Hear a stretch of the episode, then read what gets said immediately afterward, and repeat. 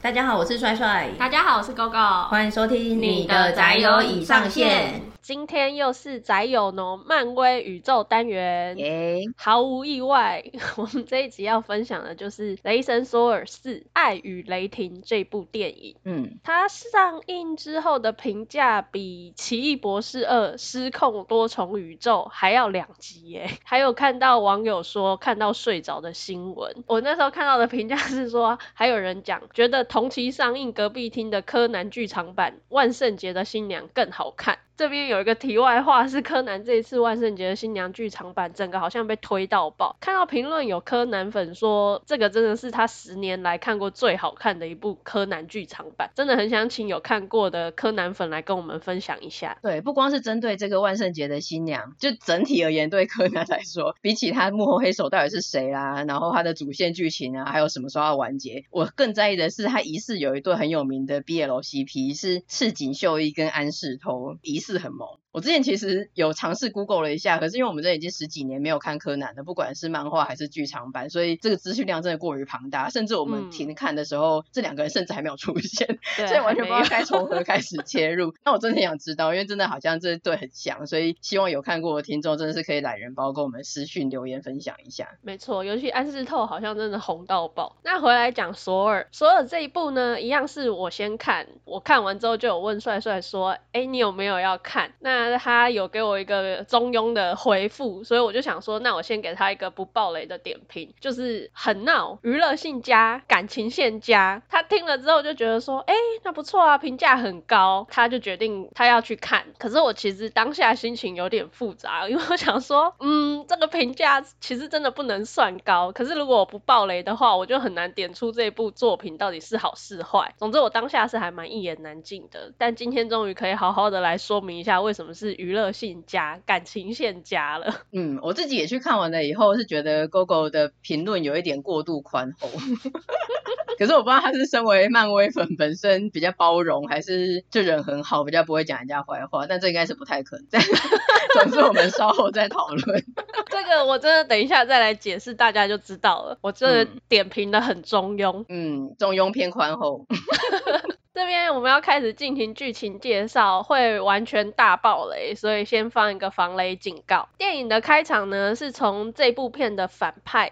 戈尔他为什么会变成屠神者？开始讲起，一开始是在一个很干涸又曝晒的贫瘠土地，戈尔他就抱着他已经快要不行的女儿，当时他其实还有信仰，对着他所信仰的拉普神就祈祷，就说拜托下雨，不是为了我，是为了我这个可怜的女儿。可是他没有等来神迹，最终他的女儿就死在自己的怀里，失去了女儿又一个人很孤独的在这个过度曝晒的地方准备。等死的戈尔啊，某天就像是沙漠中出现海市蜃楼一样，他看到一片绿意盎然的绿洲，然后就朝着那个绿洲走过去。在那边，他发现了原来拉普神其实一直都在，诶，他在那边吃着水果啊，开开心心的啊，只是对着他们这些信仰的民众视若无睹，甚至是把他们当成低等生物一样在对待。所以他就对拉普神很愤怒的说：“我再也不信你了。”就就被这个恼羞成怒的。拉普神狠狠的掐住脖子，就是你这个低等生物，我现在就可以让你死，就差一口气，真的就要死的时候，旁边刚刚被拉普神解决、失去主人的死灵剑，就一直发出靡靡之音，这样深深的诱导着他。最终，戈尔就拿起了这个死灵剑，杀死了曾经是自己信仰的神，从此就成为了屠神者，并且就誓言说他要杀光所有的神。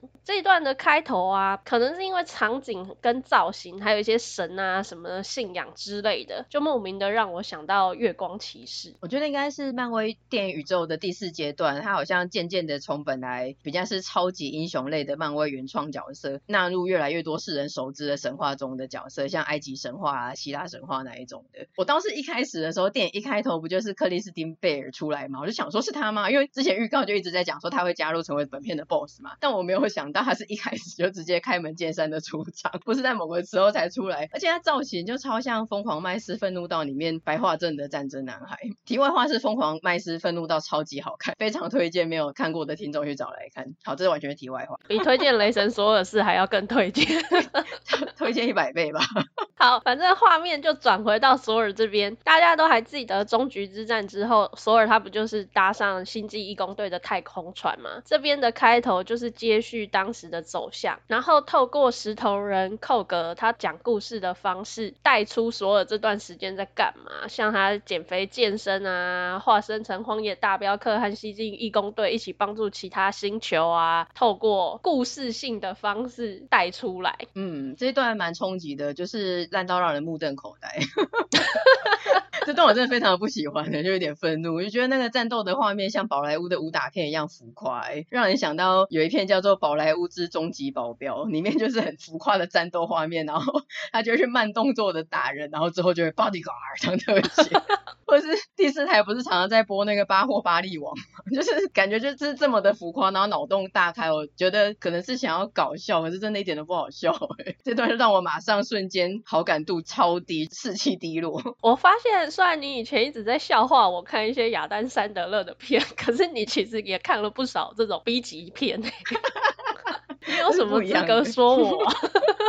那反正某一次，他们就有收到一个求救讯号，没想到竟然是来自索尔他的战友，也就是女战士西弗。索尔就表示说：“哎，不行，他要去救西弗。”于是就跟星际义工队在这边分开，分道扬镳。见到西弗之后呢，索尔就知道说是屠神者戈尔干的好事，而且他下一个目标就是新阿斯加。嗯，于是就要赶紧的回去保护新阿斯加。这时候呢，索尔的前女友珍在这一集再度的出现，可是我觉得真的出现啊，真的很像那一句“没有消息就是好消息”，还不如不要出现的好诶，因为真在这一次的出现被诊断出是癌症末期，而且在这个阶段的治疗对他的病情没有任何帮助。真这个时候就去了新阿斯加，并且被雷神之锤给选择上，因而获得了雷神之力，成为了女雷神。但这个后来的代价还颇虐的，因为每一次拿起雷神之锤啊，对真这个身患重症的人来说，其实身体都非常的负担，最后甚至连化疗都没有用了。这个我们等一下再来说。嗯，这边算是解除了我一个疑问，然后有一个跟我想的不一样。第一个是我之前在想说，电影里面到底有没有说过他为什么分手？想说是我真的记忆太模糊了，还是根本没有讲？那原来是之前真的没有讲，只是一句带过。再来是预告片里面，我本来以为他就真的成为女雷神的，没想到之前看一些什么被蜘蛛咬到啦，被什么化学药剂滴到啦，其实你都是可以细胞重组获得能量什么的。我本来以为成为女雷神是可以让她的癌症治疗好的，结果没想到是雪上加霜，反而是去耗损她的生命力。对啊，我觉得这真的是为虐而虐吧，就是为什么其他人都可以好好的细胞重组，就只有她必须背负这么大的压力，直接走向死亡。对啊，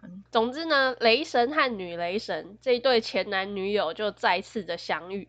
一起联手保护了新阿斯加，击退了屠神者。可是没有想到，屠神者他竟然绑走了新阿斯加的所有孩子们，要诱使索尔他们去救这些小朋友。那为了寻求其他的众神帮助，毕竟屠神者的目的是要杀死众神嘛，所以他们就想说需要有更多的助力帮手，尤其是众神这边如果能够团结合作的话，会非常有帮助。所以索尔一行人就去了全知之城，打算参加宇宙诸神他们所举办的大会，希望能够筹组战力，一起去对抗屠神者。我觉得这边真的是超荒谬的，因为 这里啊是他们神的大家长宙斯用极度华丽的出场，还有堕落的群交派对宣言，在这边完全展露了神性的堕落。那瓦尔基利跟真都有点坐不住，想直接杀出去抢宙斯的武器。索尔这时候还试图安抚，因为大家都没想到，我是没想到啦，索尔从小到大的偶像竟然是宙斯。他说他有很多事情都在学宙斯。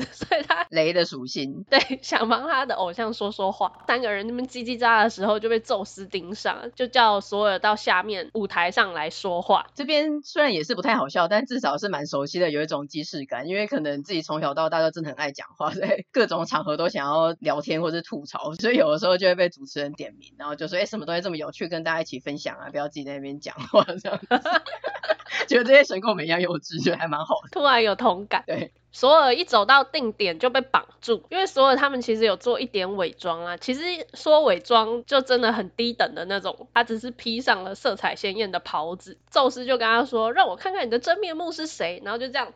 弹指，结果这个真面目真过头，整个用力过猛，左耳就这样全身赤裸。那现场看到的女神们就纷纷惊了眼，深呼吸。瓦尔基利跟真本来还在那边有一点坐不住嘛，这时候又有闲情逸致在那边边吃葡萄边看猛男身材了。那 除了精壮的男神身材、福利放送之外啊，还有一个亮点就是索尔的背上竟然有洛基的刺青呢，真的是兄弟情深，我觉得还蛮感动的。对，它整个很大，是一整个背，然后上面写 R.I.P. Loki，还有 Loki 的头盔的图案。就算 Loki 常常搞事，让人又爱又恨，可是他们真的是兄弟一场，兄弟情深。因为之前没有揭露这个设定嘛，然后那个时候忽然在这一幕看到的时候，其实是有一点小感动。对啊，那索尔他不愧是索尔。就算他全身赤裸，我觉得他一样极度自信，可以在他的刺青上面直接像 Super Dry 一样 写上极度自信，没有空间了。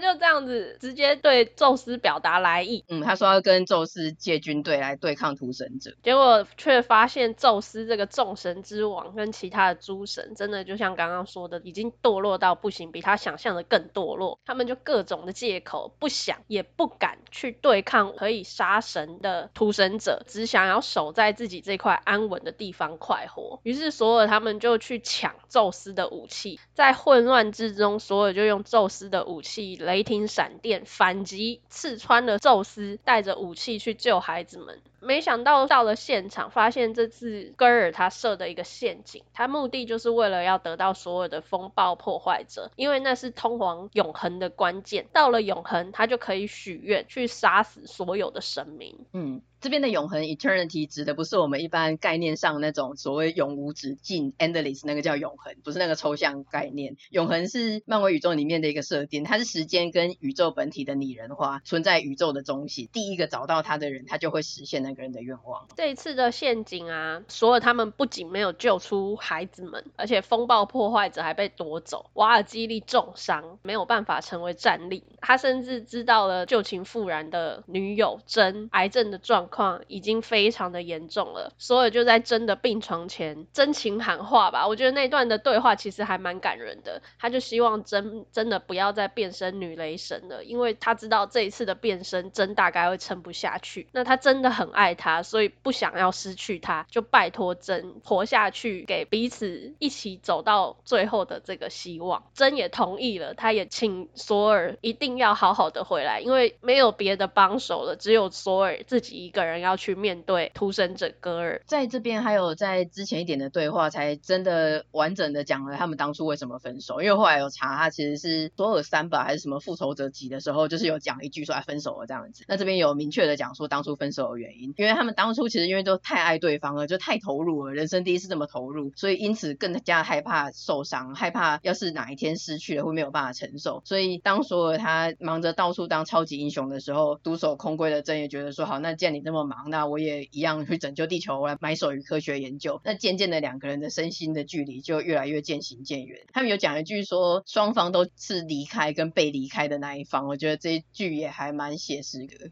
对，他们都觉得彼此是被离开的那个人，对，但他们也是当初离开的那个人。就这一段，我觉得有补充了当初你刚刚提到到底是三还是什么时候，其实就是三没错。诸神黄昏那时候是索尔跟 Loki 到了地球要去找奥丁，然后在路上被路人抓到呢，就说哎是索尔哎，可以拍照吗？然后就跟他拍照，那个粉丝最后还跟他说哦，我很遗憾你跟真分手了，就这样一句话，就 是有在。八卦杂志上 po 吗？什么都没有解释，就这样带过。没想到是路人说出来的。对，而且就只有这样一句话，你就超傻眼。太好了，不是我印象又太模糊了。但这一次就是有解释到这一段，觉得真的很写实，因为相爱又因为太珍惜，可是又基于各种现实的因素，彼此都太忙，渐渐的远离了对方。这算是一个很现实的情况下分手，不是不爱了。嗯，虽然当初那件事情还有现在 Jane 的病情都让人遗憾，可是我觉得最后他们能够重逢，然后有坦率的表白，就还是为他们感到开心。再回来到剧情的部分的话呢，就是这一次索尔就必须只身一个人去前往戈尔那边救小朋友们嘛。那屠神者他也不是吃素的啊，就放了一堆死灵出来。索尔就跟孩子们信心喊话，就说阿斯加的孩子都是勇士，拿起你们的武器。然后就出现了全剧，我觉得真的是最扯和最傻眼的。他就说所有有勇气的孩子都可以得到所有的雷神之力，仅限这一次。于是呢，你就看到。所有的小朋友，他们的眼睛都变成雷神的眼睛，大家都拥有神力，就连布娃娃都拥有。我觉得这是太夸张，没有办法再吐槽下去了。那布娃娃是武器啊，那个时候他就说：“哎、欸，孩子们，你去找你可以当做武器的人。”那有一个小朋友就抱着他的娃娃，没有去找，最后他的那个娃娃就成为武器，会眼睛会发出雷神的光束。我知道，只是为什么布娃娃也可以变成武器，你就觉得很夸张啊？它也可以发出雷电呢。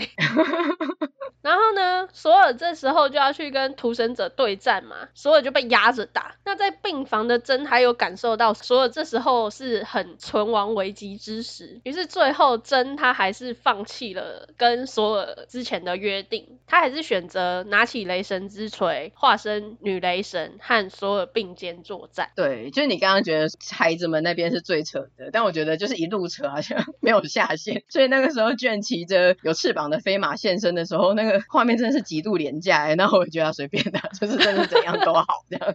而且我看的时候，我一直觉得这一部真的是让人感觉很话剧社啊，不管是演技还是剧本。所以这边那个飞马出现的时候，我就甚至觉得他是不是舞台上有吊了两个钢丝，骑着一个 平面的马出现。还是其实我们就在看那个新阿斯加他们的舞台剧？对啊，那就 whatever 了，好来就来了，并肩作战。为什么是台湾国语？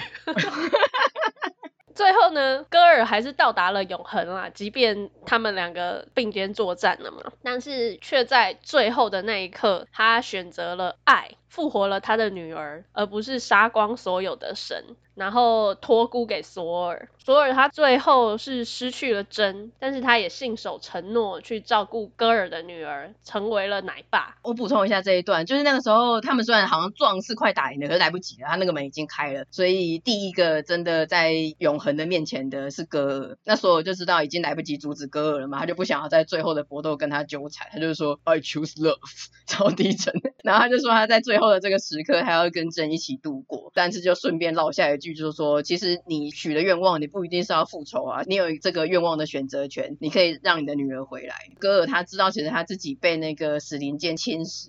他也是快死了，所以他就说他要死了。就算他女儿复活，他女儿也是在这世界上是只身一个人。然后 Jane 就说他不会是孤单一个人的。那这个时候的戈尔就看到索尔抱着 Jane 的画面，他就想到当初他女儿垂死的时候，他抱着他的画面，所以最后他就真的选择了复活女儿。戈尔的女儿名字就叫 Love 嘛，所以其实就是这个片名《爱与雷霆》里面那个爱。题外话是有一个算彩蛋的吗？饰演这个小女孩 Love，现实生活中她是演所有的演员克里斯沃斯汉，她真正的女儿饰演的，算是以权谋私吗？全家一起赚，之后女儿就可以接班了。对啊，哇，赚烂的这个家庭。好，那讲完了剧情介绍的部分啊，就来分享一下心得。因为这部说实话，还有客观的看一些报道的分数啊，其实应该会被评为烂片吧。确实，它的评分也真的是蛮低的。我个人是觉得有兴趣的听众真的是 Disney Plus 上了再加减看看就好，不用进戏院花这个钱。因为你虽然可以知道说，其实他还是有想表达的主题，还有所有这个角色成长啊，各种经历的人物曲线。可是电影本身纯粹去看就真的是不好看啊。那我来说一下我的点评：很闹，娱乐性加，感情线加的原因。嗯，很闹应该就不用多说了，因为整部电影基调就是蛮闹剧的。而且我觉得所有的电影基调啊，从三之后好像就有它独特的路线，因为换了一个导演嘛，那导演的特质或者是是他拿手的方式，就是去重组跟把这些元素变得是他特有的一个风格。我觉得这次看下来会觉得，哎，索尔会变成是一个 B 级的搞笑片吗？嗯，没有，一样是他这种用意的，索尔三就好看很多。这一片真的就是纯粹拍失败，而且有很多刻意的笑点，其实我没有很爱。这一部又塞了很多，可是我最欣赏的是刚刚有提到辛阿斯加的舞台剧，其实是麦特戴蒙他又再度扮演了阿斯加的舞台剧演员，然后他这一次的舞台剧又更加认真了，他整个重现雷神索尔三诸神黄昏的片段，奥丁是经典侏罗纪公园的男主角山姆尼尔来演，然后索尔这个角色就由克里斯汉斯莫的亲哥哥来演，这个相似度真的超高的，我一度想说，哎，索尔他分饰两角，他自己还来演吗？还有海拉，他找了呃搞笑剧的女演员梅丽莎麦卡锡，我真的没有想到这个舞台剧竟然还可以再升级耶！而且那时候屠神者不是有来攻击新阿斯加，并且把小朋友都掳走吗？那现场其实民众都很恐慌，一片慌乱。瓦尔基利就在那边安抚，有超多人来跟他汇报啊。这时候麦特戴蒙竟然还跑来跟他说：“殿下，我觉得这时候应该要演舞台剧来安定人心。”整个被瓦尔基利白了眼之后，他还觉得说：“哎、欸，他没有说不行哎，那就是可以。”于是就兴冲冲的跑去要准备剧本。我觉得真的是有够烦的那一段，我有笑出来。而且原来真的是麦特戴蒙，因为那个时候觉得很像。可是为什么他饰演胖洛基会这么？浮肿啊，我就觉得是是他吗？还是一个长得很像的人？就觉得是一个相似度很高的人，对不对？其实我在索尔山的时候有怀疑，到底是谁？为什么这么眼熟？后来我查了，竟然是麦特戴蒙，我也是震惊。对，而且他找这么众星云集的来来演这一个 搞笑的舞台剧，其实就让整部的氛围，因为整片的氛围啊，都很像那个脱口秀那个周六夜现场的恶搞短剧，包括一整部本身，还有这一个新阿斯加的小。短剧，可是如果是周六夜现场找明星啊，大家来恶搞啊，那些剧本很草率，然后大家乱演一通就算了，就觉得很好笑，恶搞这样子。可是把它变成两个小时的院线片，就真的笑不出来。这是我觉得那个差异的地方。另外还有一个，我觉得还蛮有趣吗，也不能说是惊艳还是怎么样，就是罗素克洛他也有演这一部，而且他就是演宙斯这个角色。嗯、我真的不晓得罗素克洛怎么变成这样了哎、欸，他当初悲惨世界不是还？好好的吗？但我不晓得到底该说是罗素克洛怎么变这样，还是说宙斯怎么会变这样？总之，他那个超级浮夸还有综艺的出场啊，你记得他是穿着白纱小短裙那样子走出来。嗯，我当时真的很不违和的想到了瓜哥，很想对他说：“来，下面一位。”其实我也是想到瓜哥，而且我本来还想说讲了你会不会生气，因为你会觉得侮辱你瓜哥，因为你对瓜哥也是异常的崇敬，我不知道为什么，但是没想到你也这么认为，因 为就有你超爱瓜哥。好不好？瓜哥很好笑啊，可是不是因为白色小短裙，瓜哥哪有穿过白色小短裙？其实他好像有啊，他们应该有一些短剧，演一些天鹅舞，又是短剧，芭蕾的一些天鹅湖，靠，真的有够老。想到瓜哥不是因为服装，是因为他很老派的在那边抛接他的武器，然后在那边你知道耍宝，老人耍宝。那旁边人因为这个综艺大哥，大家就要配合他们做效果。哎，瓜哥好棒啊，好好笑啊，这样子，所以是那种感觉。当然身材有点 everyday 也是很像，但我真的当下想到瓜哥，然后就有一点那个那叫什么亲近感。感觉在看综艺大集合。全片呢，虽然有被诟病说，哎，这部就是没什么剧情，跟想搞笑过头，用力过度了。还有看到人家说汉真的这段感情线啊，也蛮可惜的，就是没有好好的去陈述它。不过我还是有被感动到啦，例如他们其实分开了，一直都不是因为不爱了，刚刚也有解释到嘛。嗯，那到最后索尔的告白，还有真的选择，甚至是最后死在索尔怀怀中的那一幕，我真的觉得超级英雄都好惨哦，每一个爱的人都不在身边，而且索尔是不是特别惨啊？对，真的是好不容易得到了，又再一次的失去，所有的人就一直在离开他，连他好不容易寻回的爱也离开了他，甚至是在他的怀中就这样消失了。那一段我真的是有哭哎、欸，哭湿了口罩。然后我这一次没有你在身边，我就没有第二片口罩，更哭了。我也没有预期他会让。落泪啊！你以后不管我在不在身边，你都要自备两片啊。说的也是哎、欸。对，我看这部的时候也想说，哇，天哪，真的是就像我们在 EP 七十五奇异博士二那个时候，其实真的只是顺口有感而发的讲而已，就说哦，超级英雄真的都好惨哦，嗯、尤其是索尔失去了一切。就是这一部虽然本身看的时候就有点嗯这样子，可是而且也明知道那一段就是要煽情，就是你跟我哭，但是明知道他这段有点刻意，但是就被感动到了。还有在船上那一段，就是索尔就跟卷讲说，说当初他让他知道失去了雷神之锤的他还是有价值的。经过了这么多年这么多事情，他想要鼓起勇气再一次的去爱人，因为失去总比从来没有过得好。我觉得这一段其实就是总结了所有这个角色的经历跟命题。另外还有一段是前面就是那个打洞那边，虽然让我好感激降，可是那个时候石头人寇格他有一句旁白在讲说，索尔健身减肥那一段，他有一句台词是说，失去了所有爱的人事物，所以索尔将他的心藏在肥肥厚的身体后面，这样他就不会再睡了。这句算有一点是搞笑的成分居多，然后再呛他这个肥宅，可是我也觉得是有一点洋葱，因为你仔细去体会的话，其实是真的蛮心酸的。就是后来再仔细的去思考他这个角色，会想到说他当初这么堕落吗？把自己封闭成在终局之战的那个肥宅索尔，其实他真的是藏兰诺斯吧？因为他真的是失去了所有的家园、家人，甚至他没有办法保护到任何他重视的人事物。即便他有这个能力，但他那时候没有守护下来，你就觉得他受的伤，嗯、那个心理阴影面积真的很大。对啊，然后另外一段感动的是戈尔死前那一段吧？嗯，就他演的蛮好的，而且这有一点是后设的说法，就是除了他剧情他本身演的好以外，觉得说克里斯汀贝尔他好不容易加入漫威宇宙，可是加入的却是这一部有点微妙的一部，就觉得有点可惜啦。可是我觉得他真的是很努力，然后也尽力，他一个人演的很用力，有点可怜。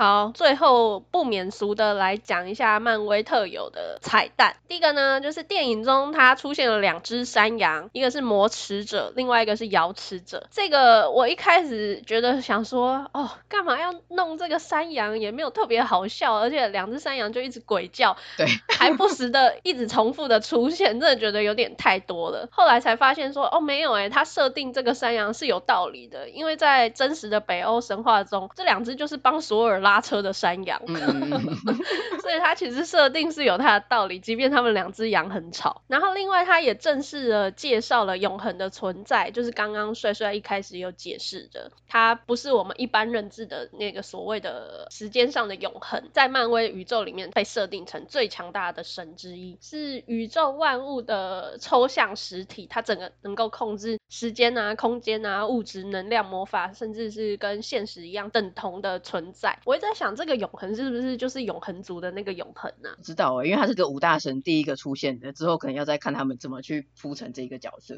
嗯，所以他让我留下了一个蛮好奇的疑问。嗯，然后呢，索尔四也有两个片尾彩蛋。第一个，刚刚宙斯不是被索尔误杀吗？刺穿，大家都以为他死了。嗯，结果他竟然没死，他还跟他的儿子海克力士说：“你去替我跟索尔复仇。”然后我就震惊了，我想说：“天哪，言下之意是索尔竟然还要拍五吗？” 我真的惊呆耶！我也是，我第一个是想说他到底有没有死啊？他现在到底是没有死，还是就是死前弥留这样子？然后再来是真的也是经过这集之后，对于索尔要拍五也是一则一喜一则一忧，没有错。他还有第二个片尾，就是最后的最后，真他就死了嘛。他死了之后，来到了英灵殿。英灵殿这个概念呢、是阿斯加人他们相信说，所有英勇战死的战士们死后都会到所谓的这个英灵殿来。没想到真最后他真的有到英灵殿诶，来接他的是更惊喜的一个角色，就是在复仇者联盟无限之战中牺牲的海姆达尔。所以看到那一段的时候，其实哎，真的有一点小惊喜。对，而且我本来想说，这个就是最后让英勇牺牲的卷有一个好结局，那让大家觉得说未来他跟索尔会在英灵殿再度团聚。就后来上网查，发现原来漫画中的卷是有复活的，而且差不多是呃因为这个来到英灵殿的契机，所以不知道漫威电影宇宙会怎么安排啊，就留下了一个伏笔。嗯，今天介绍了索尔四啊，不晓得大家的感想是什么？我自己是把它定义为有一点慢吐，就是一般慢吐就是。是吐槽漫画嘛，今天是有点吐槽漫威的概念。本身我真的是没有到很推这一部，可是看的时候，我就陆续的觉得说，虽然是有一点愤怒，但我还就是能够忍受，就是因为我果然还是喜欢索尔。再一次我深刻认知到，我真的是喜欢索尔，因为我觉得他虽然真的失去了很多，那也曾经迷失过，可是他的本质就是一个开朗、直率而且勇敢的人。他除了对他的家人朋友是真的很真挚、用情很深以外，他真的是很可爱啊。像他那个时候在全知之城，他要伪装的时候，他不是把他平常那个雷神的披风往肩膀一甩，然后就说看哲学家。我那时候真心的被他萌到，想说他好可爱。他还是有他可爱的萌点在，对，就是一个天然呆，然后他不是全裸的，但还是就是若无其事、落落大方的对宙斯侃侃而谈啊，然后还有对小朋友做那种有点中古世纪特有的那种王族在军队面前的鼓舞演讲，就这这是他的个人特质才有办法做出来的东西。我可能就是喜欢这种有点小老派、有点天然呆，但是很温暖勇敢的角色之类的。我是觉得虽然第四集有一点崩，可是就跟赛马娘一样，这一回合的培育失败了，我们就。下一次再来，毕竟我们还是有索尔这一张牌，只要有爱就不会失去希望，就会再给他一次机会。所以我的总结也是 I choose love。哇，你讲出了名言呢，是不是？